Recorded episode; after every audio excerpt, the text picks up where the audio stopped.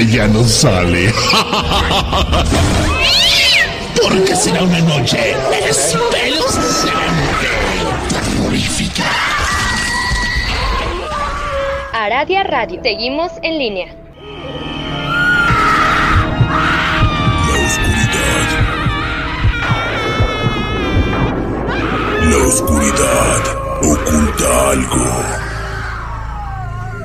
Es una especie de sonidos Aradia Radio. Seguimos en línea.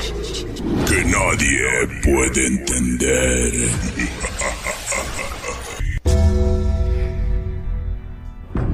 La hora del miedo es el momento en que la frontera del mundo de los vivos y de los muertos se difumina. Los fantasmas aparecen del otro lado y vuelven para deambular en la tierra. Así que estás advertido, estaremos abriendo portales prohibidos. No importa la hora que marque tu reloj. Estás escuchando la hora del miedo.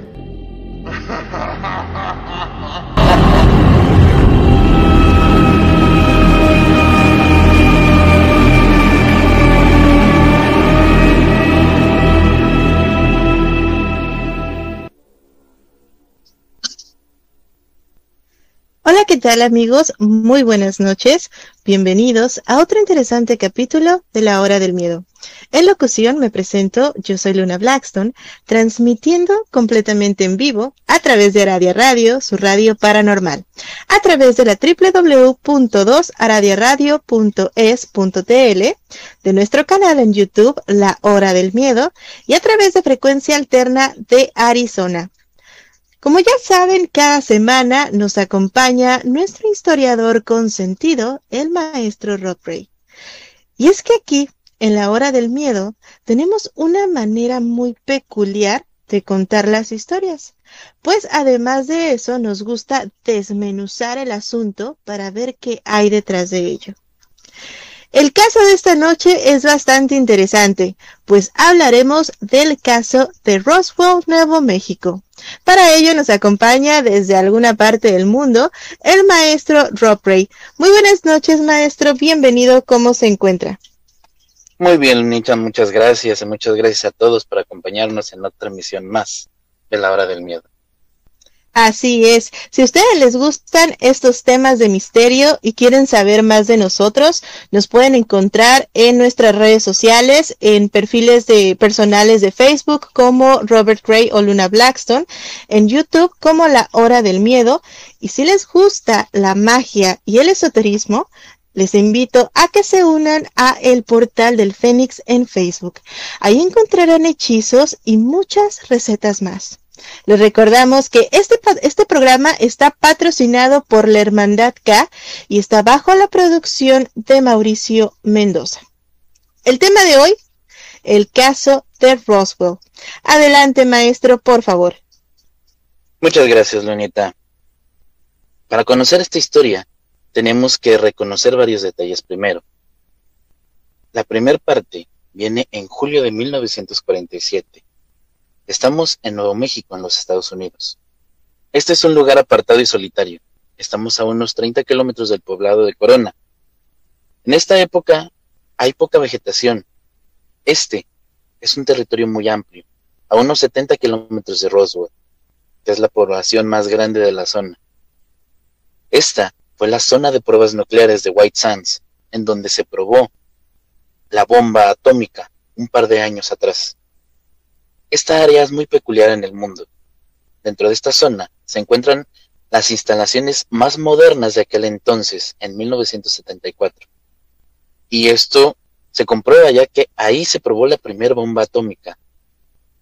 El hecho de Roswell, en 1947, ahí se encontraba el Escuadrón Borbandero 509 de la base aérea de Roswell. Este escuadrón fue encargado de lanzar las bombas sobre Hiroshima y Nagasaki. Esto dos años atrás apenas, en el 45. Así que sabemos que este no es un lugar cualquiera. Es un sitio que tiene peculiaridades únicas. Primero, este es un sitio poco poblado para 1947. En ese entonces, Roswell tendría apenas unos 3.000 habitantes. Este realmente es un pequeño poblado. Y en una época había sido solo desierto. Ahora son numerosos ranchos que se han establecido en la región. Principalmente estos son ranchos lecheros, ovejeros. No es un lugar muy concurrido. Sin embargo, en 1947, más o menos el 14 de junio, y eso porque hay muchas discrepancias en cuanto a las fechas, tengamos en cuenta que los principales actores de esta historia ya han muerto mucho tiempo atrás. Así que lo que estamos tratando son con los recuerdos de las personas que los conocieron y que cargaron con ellos. Algunos pocos datos son sólidos, pero lo que pasó aquella noche de junio, en una noche de tormenta, tentativamente la tormenta cayó toda la noche. Ahí se encontraba un rancho, el famoso rancho Foster. Este es un rancho lechero de una extensión increíble y podemos ver que también está la casa del capataz. Este es un hombre fuerte de rancho, eh, vive en una casa muy rústica. Eh, tengamos en cuenta que en ese entonces no había luz, no había teléfono, no había nada para llegar a la casa. Había solamente un camino de terracería. El hombre a cargo, Matt realmente ese no era su nombre. Su nombre real del capataz es William Brazel, pero alguien le puso Mac de cariño, así que todo el mundo lo conocía como Mac Brazel aún cuando este no era su apellido. El hecho es que McBrazel está atento durante la noche de tormenta. En un cierto momento, que ya no se escucha ni un solo sonido, ve una especie de estallido y después otra vez silencio. Esto a pesar de que hay tormenta. Este efecto sonoro de aquella explosión fue momentáneo. Todo pareció callarse salvo aquella enorme explosión desde el pórtico de la casa de donde él vivía, se podía alcanzar a ver a gran distancia un resplandor. Después de todo este silencio, los días van pasando y McBrazel sigue trabajando. Todo cambiaría alrededor del día 2 de julio. McBrazel observa que algunas de las ovejas no están siguiendo los recorridos habituales. Las ovejas eran guiadas por perros, muy a la antigua, así que este monta su caballo y se dirige a ver qué es lo que trata. Él al llegar a una cierta zona del rancho, comienza a ver algo brillante, extendido en el campo.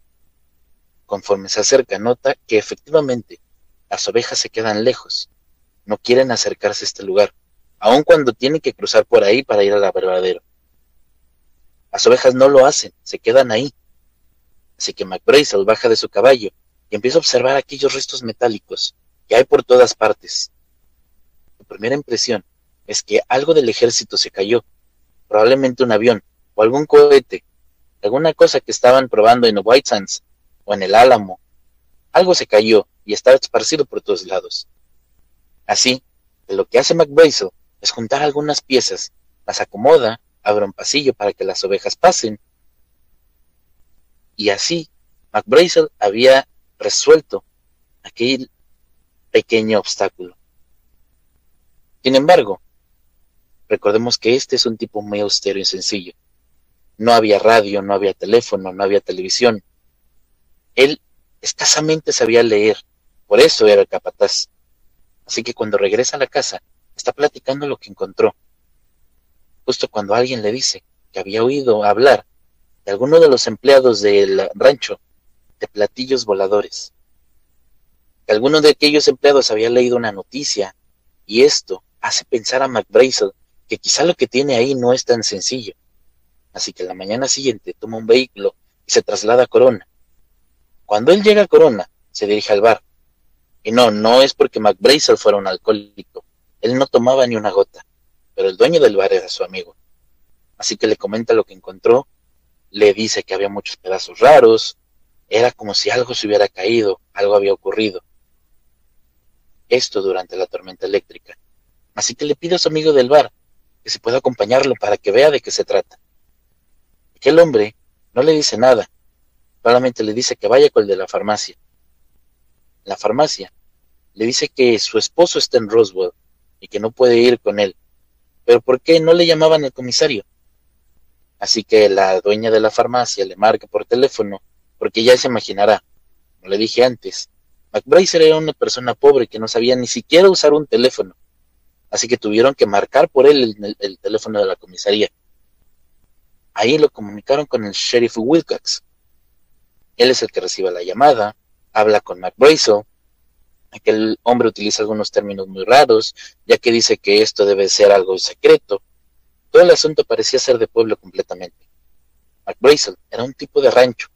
Inclusive se dice que su familia no vivía con él, aquí en el rancho donde trabajaba. Ellos vivían en otra población cerca de ahí. Así que McBrazel habló con el sheriff Wilcox y este le pide que suba algunas cosas a su camioneta y así las pueda llevar hacia donde está la comisaría para verlas, porque el sheriff no tenía tiempo de ir. McBrazel regresa, sigue trabajando, y no sería tiempo después hasta que él va a ver a su familia y acompañados de ellos visitan el lugar. En este momento, solamente McBrazel había visto lo que era, que era lo que estaba en este lugar. Pero ahora no solamente era McBrazel, era sus hijos que lo acompañaban, su entonces esposa.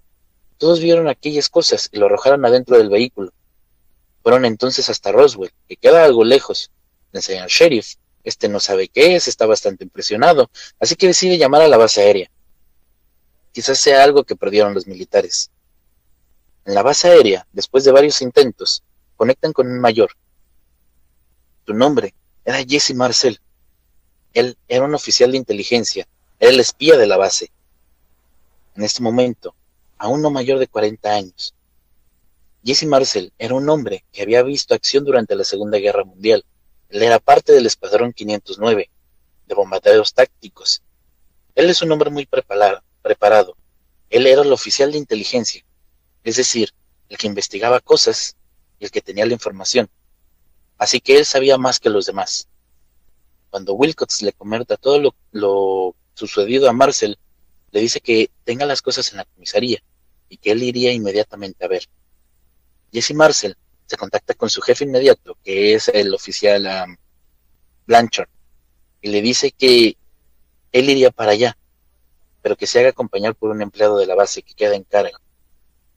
Entonces, él era encargado del contraespionaje ruso, eh, de nombre Kavit, le estoy dando todos estos datos porque todos ellos representan figuras interesantes.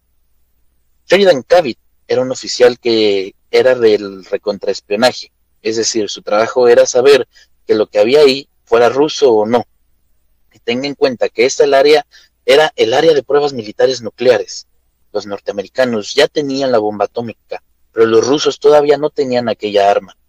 Así que era muy cuidadoso. Todo esto tenía que tener mucho cuidado cualquier cosa que se encontrara, inmediatamente tenía que ser revisado con lupa.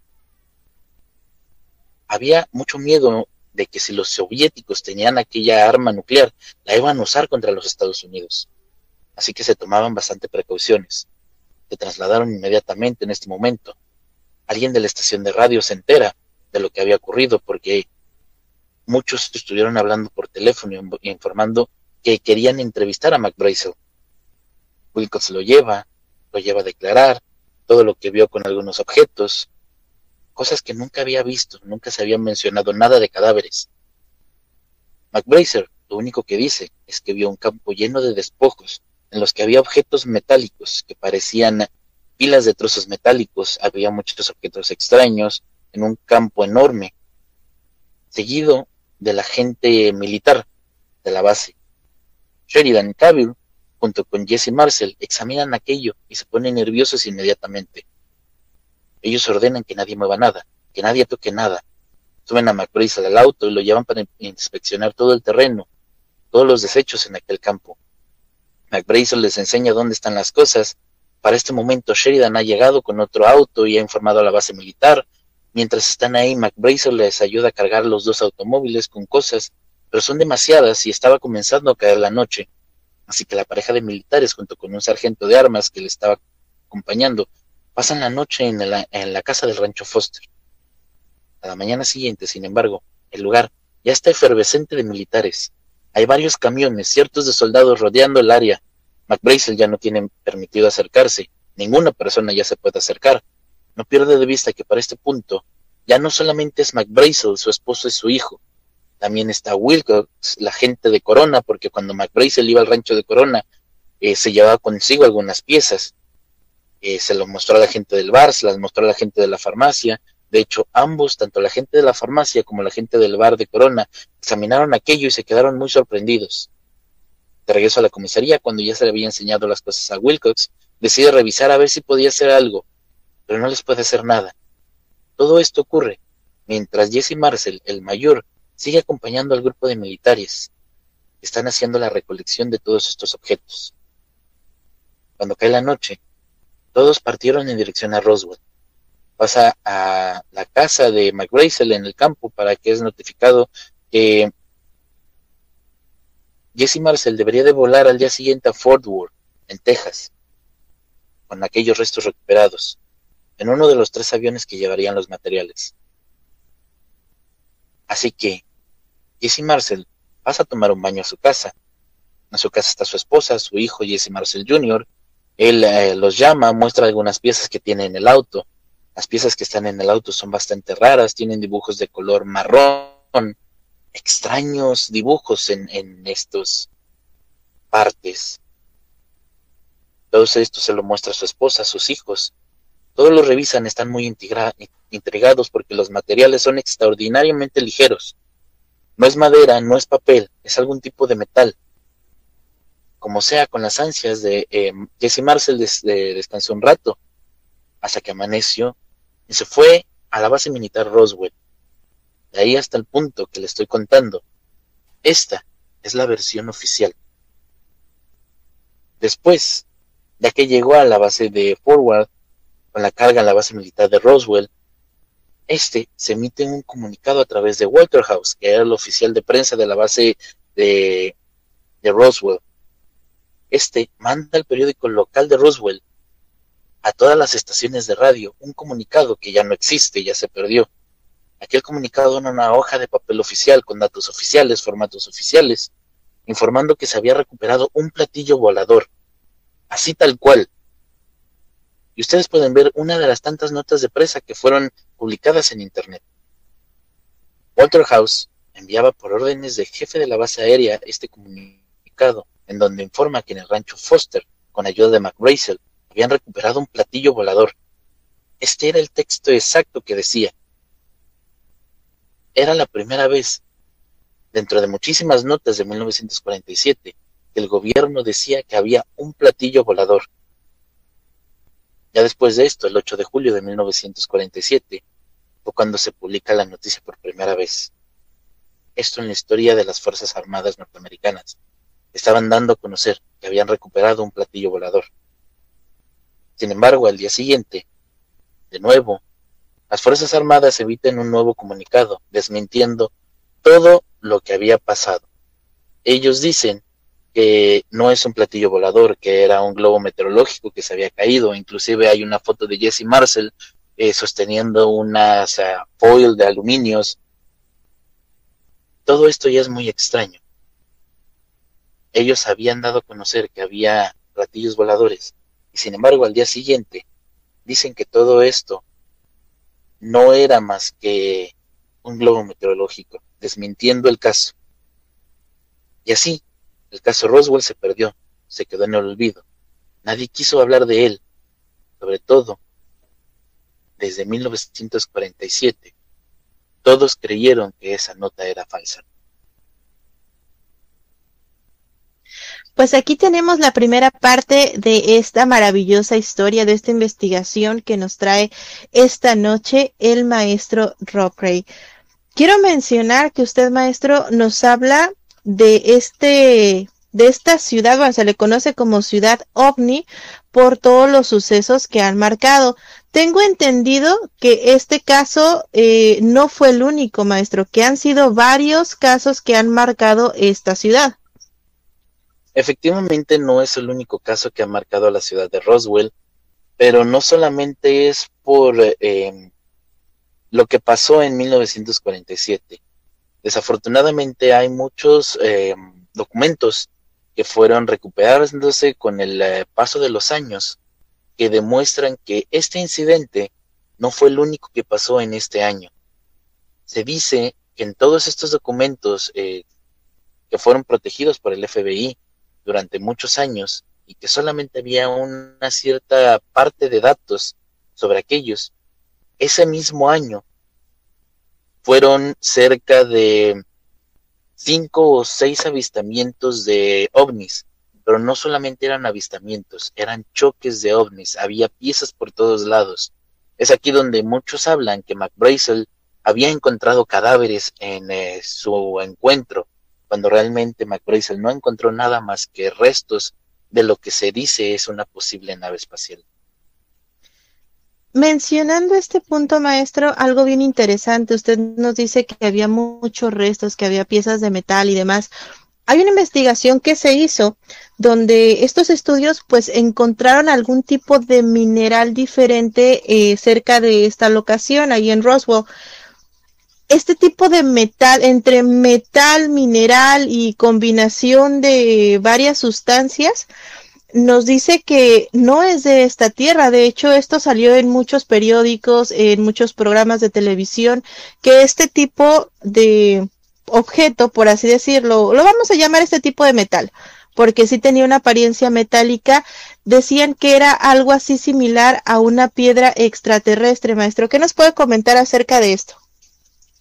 Todo esto tiene que ver con los materiales que fueron encontrados de diferentes, eh, te podría decir de diferentes platillos voladores, ya que, como dije antes, fueron cerca de cinco o seis impactos diferentes tipos de platillos voladores habían caído en toda la zona. Y esto es lo que es extraño porque todos estos documentos rectificaban de que sí había pasado algo, pero sin embargo eran tan secretos y por ejemplo podías encontrar el documento de McBrazel, pero también podías encontrar que en otro lugar llamado eh, Santa Clara también había habido un, eh, avistamiento de objetos, de algún eh, choque. Entonces esto hacía que desmintieran si McBrazel estaba en Corona o en Roswell, cómo es que en Santa Clara también había uno, o cómo es que en la carretera 66 también había otro. Entonces fueron diferentes casos que todos los fueron revolviendo para que no tuviera credibilidad alguna de todo lo que encontraran. Solamente se podían encontrar en las bibliotecas de gobierno lo que salían los camiones, que salían camiones pesados, que salían grúas, que ingresaban grúas, que salían camiones, eh, que regresaban aquellos eh, grúas cargadas, que cambiaban incluso entre camiones, y todo esto era tan hermético que cada uno de los militares tenía una función para que nadie supiera qué era, qué traían o qué es lo que estaban cuidándole.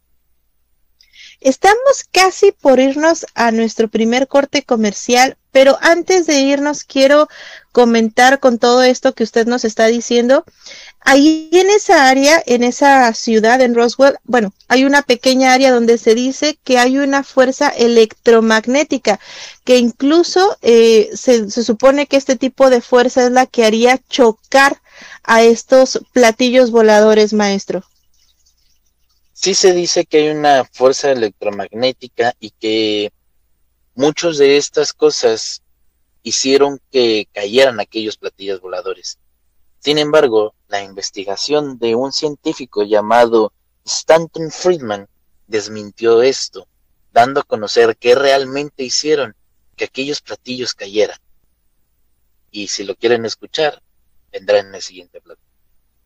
Así es. Vamos a ir un pequeño corte y retornamos para seguir hablando de este caso de Roswell y los incidentes extraterrestres. No se mueva de su asiento que ya regresamos a este su programa, La Hora del Miedo.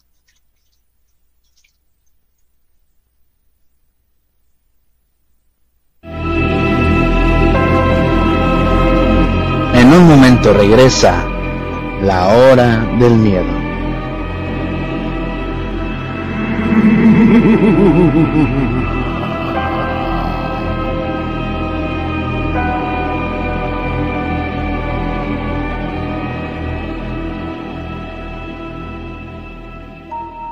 ¿Quieres aprender sobre el mundo de la magia de una manera fácil y sencilla? Búscanos en Facebook en el portal del Fénix, donde encontrarás tips mágicos, rituales sorprendentes, hechizos y herbolaria, además de lecturas de tarot y horóscopos, entre muchas sorpresas. Así que ya lo sabes, si buscas algo diferente, intégrate ya a Facebook al portal del Fénix.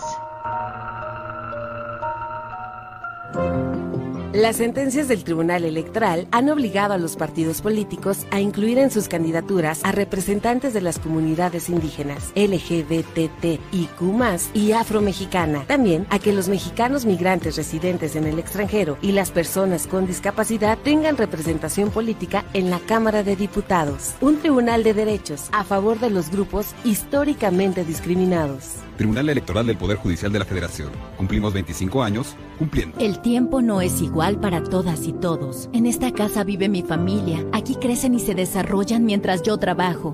En México, las mujeres dedican en promedio 40 horas semanales al trabajo de cuidados no pagado. Los hombres solo 15.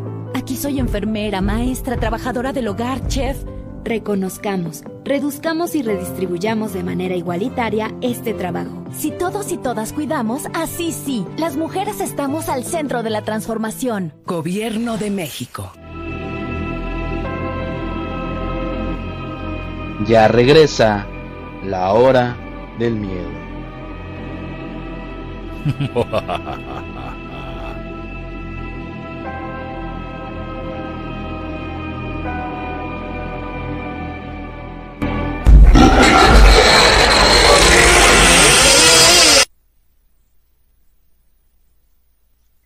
Ya regresamos completamente en vivo a este su programa, La Hora del Miedo.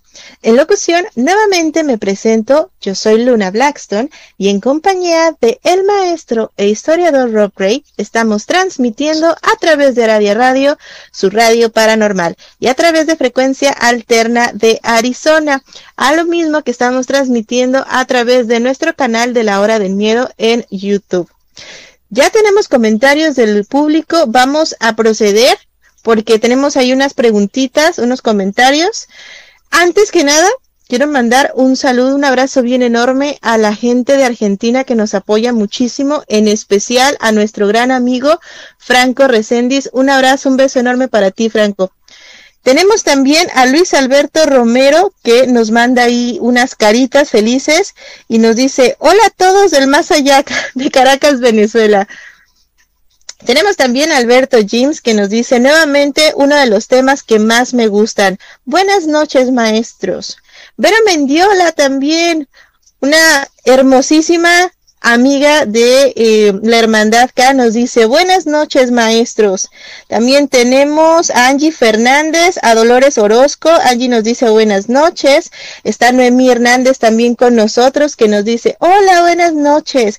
Y tenemos a Litsi Sade, también nos dice buenas noches maestros. También tenemos a gente del canal de YouTube que nos dice que el programa está muy bueno, muy interesante. Muchas gracias a todos. Pues esta noche estamos hablando del caso de Roswell, Nuevo México. Volvemos a nombrar nuevamente a los aliens, a los extraterrestres. Antes de irnos al corte, el maestro Rob nos mencionaba algo bastante interesante, que era eh, la fuerza electromagnética que había en el lugar. Se dice que por eso, pues, chocaban los platillos extraterrestres, pero él nos está confirmando que no es así, que existe otra teoría. Adelante, maestro, por favor. Muchas gracias, Lunita. Antes de llegar a lo que se descubrió, tenemos que descubrir quién era Shanton Friedman. Y para esto tenemos que ir al año 1977. Shanton Friedman es un físico nuclear y en una conferencia acerca de ovnis, Friedman había trabajado a propulsión en el cohete propulsión a chorro. Había trabajado para el proyecto de motores nucleares para cohetes y casualmente él había comprado un libro acerca de ovnis que le había llamado la atención porque lo que decía en aquel libro sonaba algo lógico ante la mentalidad de aquel físico nuclear. En aquel momento, él era un hombre relativamente joven cuando asistió a la conferencia. En este, escuchó que hubo un accidente ovni. Escucha el nombre, Jesse Marcel. Friedman comienza a investigar acerca de aquel caso y lo primero que ocurre es que encuentra precisamente al mayor Jesse Marcel, sí, aquel oficial de inteligencia del batallón 509. Friedman lo encuentra y lo entrevista. Esta es una entrevista formidable. Jesse Marcel habla sobre la declaración que hizo tiempo atrás, algo explosivamente demoledor.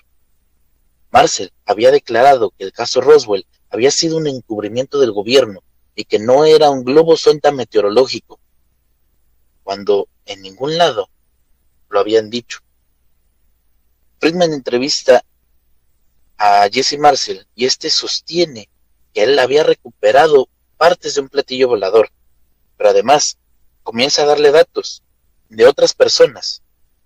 Así que tanto Friedman como un verdadero sabueso, acompañado de algunos colaboradores, entre ellos Monroe y Savender, algunos ufólogos de la época, y por supuesto Charles Bellitz, quien este era un autor que se caracterizaba por escribir libros sensacionales, como El Triángulo de las Bermudas, La verdad acerca del Triángulo de las Bermudas, Más allá del Triángulo de las Bermudas.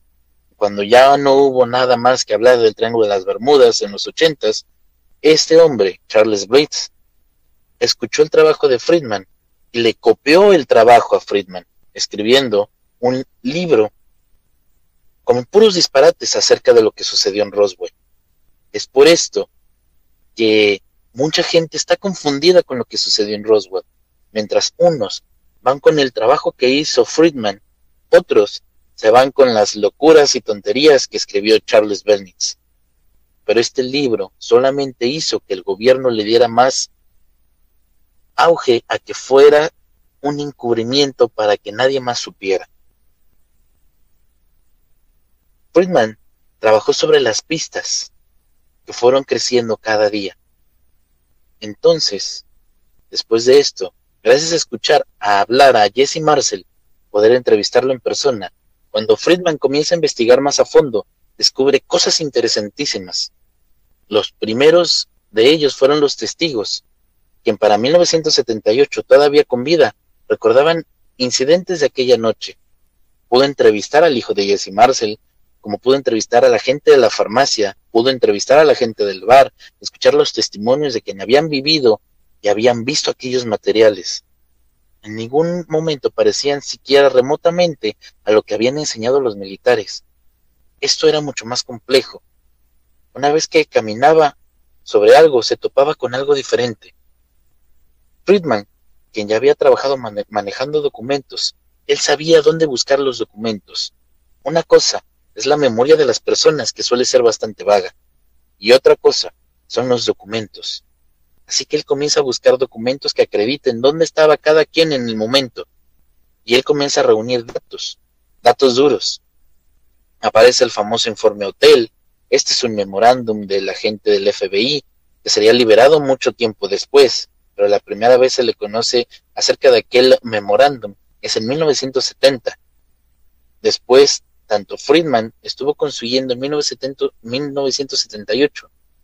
Este documento sería liberado oficialmente hasta 1994, pero comenzaron a aparecer muchas partes. De pronto, alguien Hablaba de que no solamente eran pedacitos de un globo, sino que era un objeto metálico. Otros demás los ubicaban en el mismo lugar. Eso era muy raro porque no estaban en el mismo lugar en el rancho Foster. De pronto se confirman que topa con reportes de personas, por ejemplo, los Anderson, y a la gente de Roswell, ubicadas en las llanuras de San Agustín, que está al otro lado de Roswell. Y no solo esto, se da cuenta de que también hay un reporte de militares en otra región, conocida como San Antonio, Nuevo México, algo temprana, tempranamente como 1945, en agosto, hay demasiados reportes. Hay algo aquí que no cuadraba por ninguna parte. Y es que tanto los militares aseguraban que todo esto había sido una confusión y que Roswell era un invento, alguien no supo lo que tenía en manos. Así que Friedman comienza a descifrar todo el catálogo de eventos que lo llevaría a descubrir no solamente que había algo más, sino que había otros más, el caso de Roswell había despertado toda una acción de encubrimiento conocida como el Majestic 12 o el MJ-12, uno de los episodios más críptidos que pudo haber tanto Friedman descubrió uno de esos tantos memorándums en una biblioteca en los Estados Unidos, en la biblioteca del Congreso. Había un memorándum donde el presidente Truman ordenaba la formación del grupo MJ-12 y estaba relacionado con Roswell. Pero no solo esto, las cosas comenzaron a parecer salteadas de un lado a otro. Parecía todo esto una maniobra estratégica.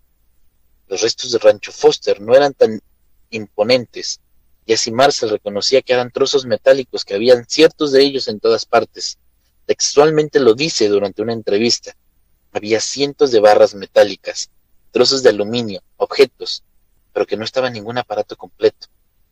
Así que ¿cuál de todos estos casos tenía que seguir? Buscó por todo Nuevo México. Se encontraron fragmentos de estas cosas. Mucha gente tenía su propia historia, tanto militares como civiles. Incluso hay gente que hablaba de cadáveres. Así que este caso, el de Roswell, era el menor de los casos. Por ejemplo, en agosto de 1945, unos niños encontraron un objeto parecido a un aguacate. Y cuando vuelven a la comunidad para llevar eh, a sus padres, a gente mayor, y regresan al lugar, llevan la sorpresa de que ya hay militares en aquel lugar. Y dentro de todos los casos, ¿cuál es el más importante? Sí, el caso importante no es el de McBrazel, este fue el publicitario. El caso más importante es el de San Agustín. Verá, es tan importante porque pasó al mismo tiempo que lo sucedido en McBrazel. Los archivos del FBI de 1947 dicen que la familia Anderson, esta familia se encontraba trasladándose de Roswell hacia Socorro, cuando a la distancia observaron algo de movimiento. Así que deciden detenerse, se bajan del, del automóvil, caminan para ver lo que se trata. Recuerden que es 1947. La gente no tenía miedo de que los asaltaran. Así que a la distancia observan, encuentran una camioneta de el gobierno de la Asociación Geológica de los Estados Unidos. Este es un departamento de gobierno norteamericano, así que de momento ellos estaban haciendo un estudio para conversar eh, la conversación conservación de suelos. Pero también hay un grupo de personas y estos se acercan y observan todo lo que está pasando. Lo que ven es el caso fuerte, descrito como el que encontraron un objeto circular de unos 8 o 9 metros de diámetro. Estaba parcialmente clavado en la ladera. Había dos cuerpos, dos tirados abajo y un ser vivo. Ninguno de ellos eran seres humanos. La apariencia general fue descrita como muy pequeños, de un metro veinte a, lo mucho, muy compactos, muy juntos. Eh, ellos estaban envueltos en una especie de traje totalmente cerrado que no permitía discernir sobre botones, cierres, no tenía botas ni zapatos, nada, todo esto era de una sola pieza. La cabeza era anormalmente grande, los ojos eran anormalmente grandes. Había ausencia de pabellones, ausencia de nariz. Y el detalle que era más trascendente era la forma de las manos. Los testigos se acercaron lo suficientemente para que pudieran observar todo esto. Había demasiados testigos, era la familia Anderson, pero también estaban los ingenieros de, la Asociación Geológica de los Estados Unidos, ellos estaban trabajando, haciendo un sondeo de los suelos. Todos estos se acercaron lo suficiente para verlo.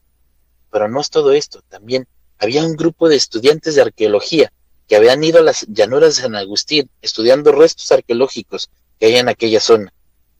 Se habían acercado tanto. Este grupo ya era bastante numeroso. Eran unas 10 o 12 personas viendo lo que había ocurrido, viendo cómo se había estrellado aquel objeto circular y que de ahí habían dos cadáveres y uno todavía con vida moviéndose. Cuando llegan los militares, reúnen al grupo de personas, los aíslan, tengamos en cuenta que había niños presentes, la familia Anderson, así que los aíslan, los comienzan a rodear. todos los militares están en este sitio. Minutos después, aparece un enorme camión, un tipo de tráiler, una grúa, varios vehículos militares, que estos se encargan de retirar todas las cosas. Después dicen que las llevaron a una base en Texas. Recordemos que en estos años todavía no existía el Área 51. Después, los militares les advirtieron a todas estas personas que esto era un tema de vida o muerte. Si alguien hablaba, les costaría la vida, incluso a ellos. Dicen que mucha gente periódicamente llegaba a sus casas, agentes desconocidos, ellos los describen como los famosos hombres de negro. De ahí es donde viene también la leyenda de los hombres de negro. Todo lo que hemos ido escuchando a través de varios programas, ya sea sobre el hombre polilla o de algunos incidentes de abducción, siempre aparecen estos hombres de negro, sobre todo en los Estados Unidos, también conocidos como la MK Ultra.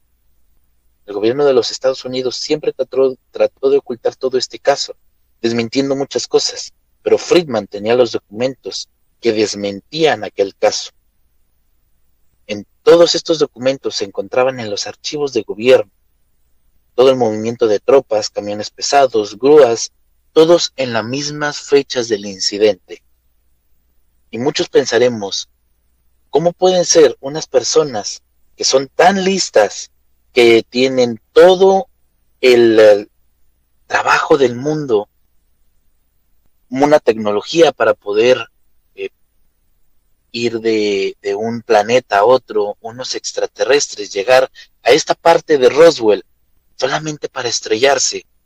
Suena bastante ilógico, ¿no? Algo que, por ejemplo, si nosotros vamos manejando y de repente se nos descompone el auto y terminamos estrellados, pero estas personas o estos eh, aliens o extraterrestres son mentes más eh, civilizadas, más avanzadas, y solo venían aquí, a Roswell, a estrellarse. ¿Dónde estaba lo lógico?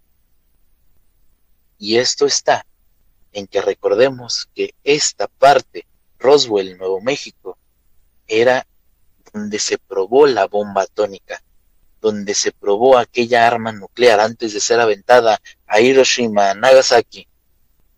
Si nosotros fuéramos un extraterrestre, no iríamos a ver qué está haciendo la humanidad. Sin embargo, en esta época también eran los indicios del inicio de la Guerra Fría. Así que los Estados Unidos tenían un radar. Este radar era tan potente incluso podía detectar cualquier cosa apenas subiendo la superficie del, del suelo. Esto para que ninguna aeronave soviética pudiera reconocer que estuviera alrededor de donde se probaban las armas nucleares, para que pudiera haber algún tipo de espionaje, de contraespionaje. Este radar era tan potente que el día que lo prendieron en Roswell y en partes de Nuevo México, inclusive las antenas de radio dejaron de funcionar.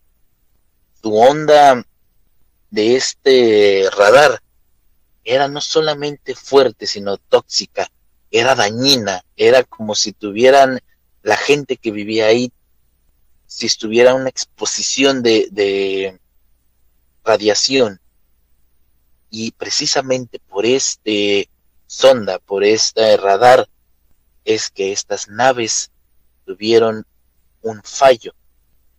Y es por esto que hubo tantos accidentes en la zona de Roswell. Qué interesante segunda parte nos acaba de compartir, maestro. Imaginaba yo, honestamente, que, eh, bueno, hablando más como de teorías de conspiración, obviamente el hecho de que bueno, posiblemente este tipo de naves se estrellaran ahí, tendría que ver sí con el gobierno, pero no me imaginaba que fueran justamente por las pruebas de armas nucleares. Entonces quiere decir que este tipo de pruebas dejan una radiación tan grande que posiblemente es lo que esté haciendo que se sientan atraídas estas naves hacia el lugar y al momento de entrar en esta atmósfera, maestro, pues puedan caer o chocar con algo precisamente ya que la radiación eh, emite sondas electromagnéticas, no solamente es la radiación en sí, que a todo el objeto orgánico, lógicamente, le va a hacer bastante daño, sino también hay choques electromagnéticos en una explosión nuclear que crean pulsos electromagnéticos. Y por más avanzada que sea la tecnología de los extraterrestres, porque tiene que ser algo tan avanzado para que puedas eh, transportarte durante todo el macrocosmos y poder llegar a la Tierra, para que un pequeño fallo como es este los terminara estrellándolo.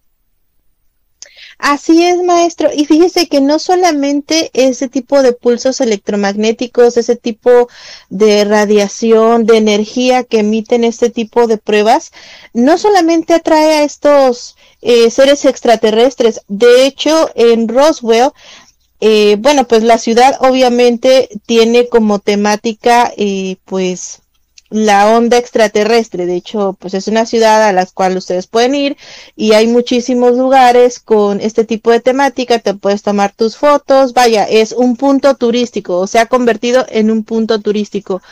Pero Roswell no solamente es conocido por sus casos extraterrestres, maestro, también se cuenta de que hay otro tipo de criaturas, de desapariciones, de apariciones de otras cosas que no tiene nada que ver con el mundo extraterrestre, pero sin embargo sí tienen que ver con la onda paranormal, maestro. Sí, de hecho se dice que Roswell es uno de los lugares donde se le ha visto muy profundamente al llamado hombre polilla.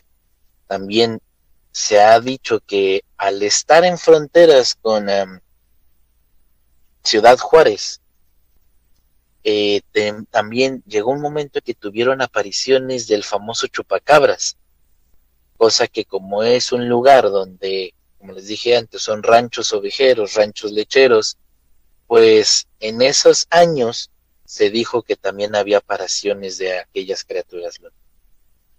Y de hecho, hablando de la famosísima criatura del chupacabras, pues también se dice o se llegó a decir en su momento que era algo así como una criatura extraterrestre, pues incluso, pues así como su nombre lo dice, se chupaba a los animales, los dejaba sin una gota de sangre, maestro. Sí, muchos lo relacionaron con eh, extraterrestres por la manera en la que lo pintaban. Muchos los, lo pintaban que era una eh, criatura bípeda, con unos eh, dedos enormes y sobre todo la característica de los ojos. Recordemos que también hace mucho tiempo, durante los años 40 se supone, salió un video de una supuesta autopsia extraterrestre, que eran precisamente los cadáveres encontrados en Roswell. Muchos años después, el mismo creador del video confesaría que esto es una falsedad, que nunca pasó, que este no era el video original, pero para mantenerse eh, con una credibilidad, porque lo que hizo fue mentir, hizo un montaje, dijo que este no era el verdadero, que el verdadero se encontraba en otro lado y que él había estado presente en él.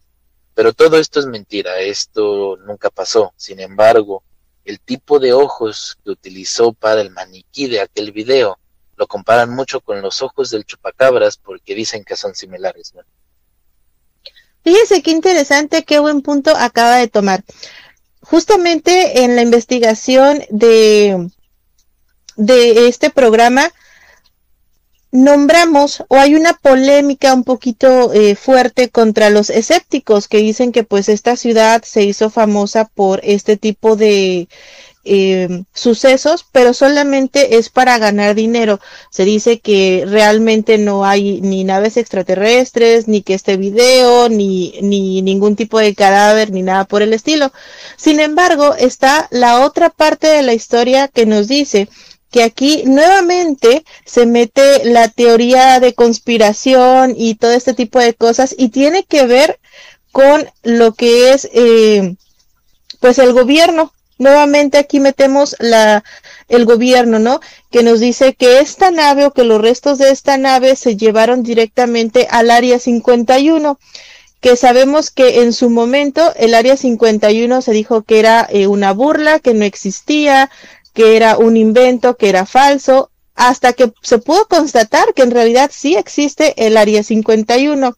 Y justamente usted que nos está mencionando el caso de este de esta persona que pues sube su video donde supuestamente tiene el cadáver de uno de estos extraterrestres y después se dice que no, que fue falso, que no sé qué, también se cuenta que eh, fue para cubrirse o cubrir la identidad porque ya el gobierno pues lo estaba amenazando demasiado fuerte.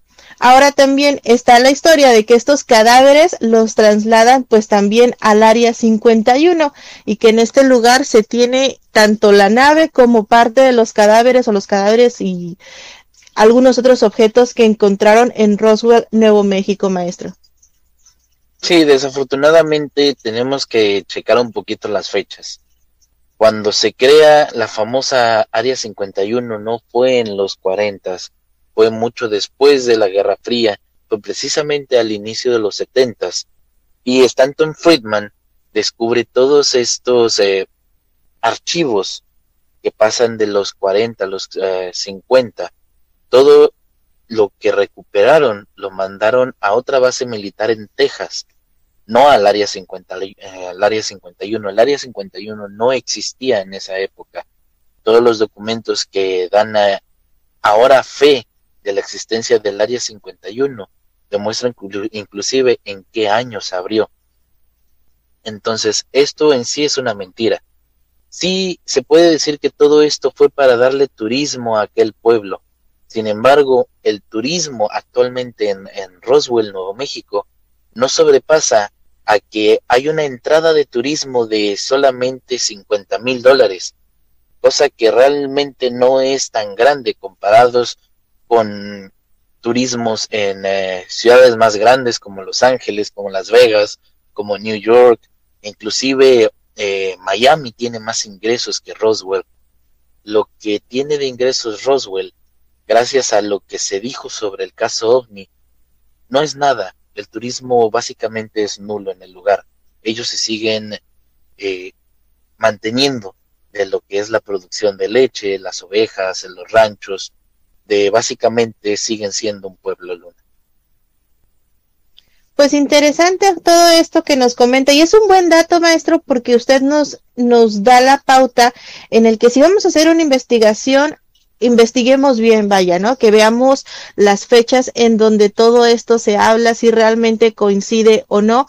Pero lo que sí es completamente seguro es que el área 51 como tal existe, maestro. Sí, ya es seguro, gracias al presidente Obama, que él desclasificó todos los archivos del Área 51 y poco a poco se van yendo desclasificando muchos de estos archivos, sobre todo muchos de estos archivos del caso Roswell fueron desclasificados en 1994 y todos este tipo de archivos los podemos encontrar en la biblioteca de Washington DC. Afortunadamente, si uno sabe buscar bien en las bibliotecas podemos encontrar tesoros como lo hizo Stanton Friedman, que él ya sabía cómo y dónde buscar, no era cualquier persona. Si nosotros nos ponemos a leer un poquito los libros de Friedman, nos daremos cuenta que él siempre quiso llegar a la verdad y siempre estuvo día y noche en toda esta biblioteca sacando los documentos para poderlo hacer. Y no como su contraparte, que solamente trató de ridiculizar este caso como si fuera de ciencia ficción. Así es, así es, maestro. Creo que cuando se trata de investigar o realmente queremos saber qué significa o de qué se trata un tema, debemos de agotar todas nuestras fuentes. No hay que quedarnos, siempre lo decimos, ¿no? Pero pues hay que recordárselos a todos, no hay que quedarnos con lo que a lo mejor el maestro Rob o una servidora o ven algo en internet, no hay que quedarse solamente con eso.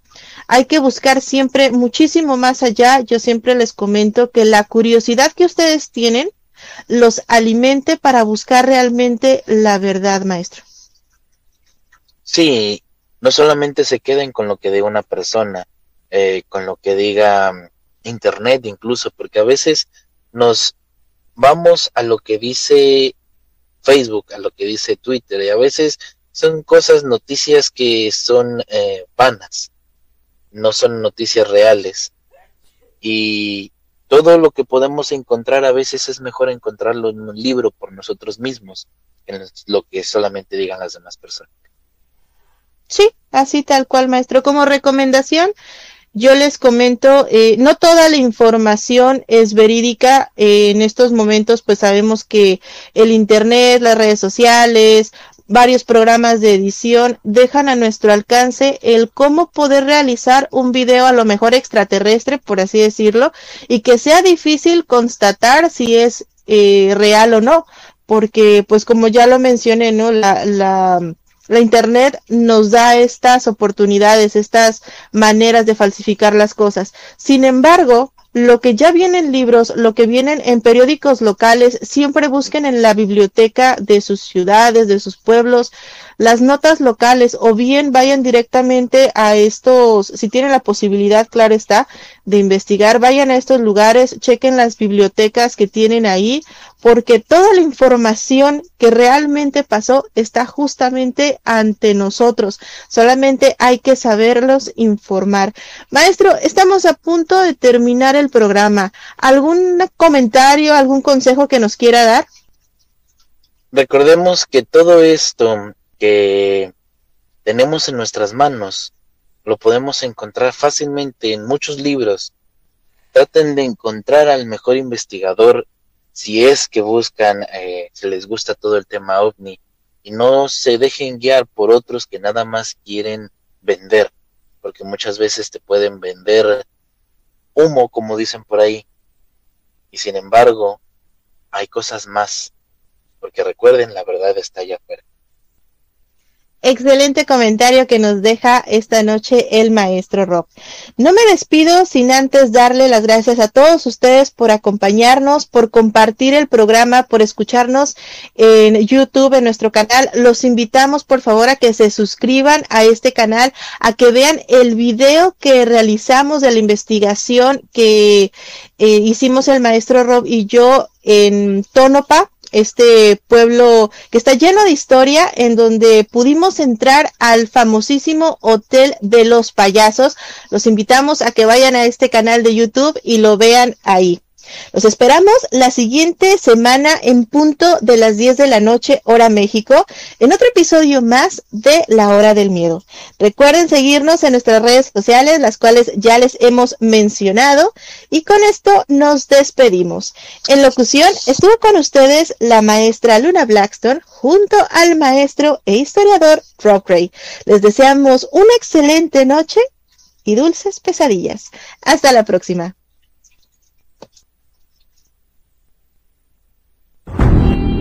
Este fue tu programa, La Hora del Miedo. Los esperamos en la siguiente emisión.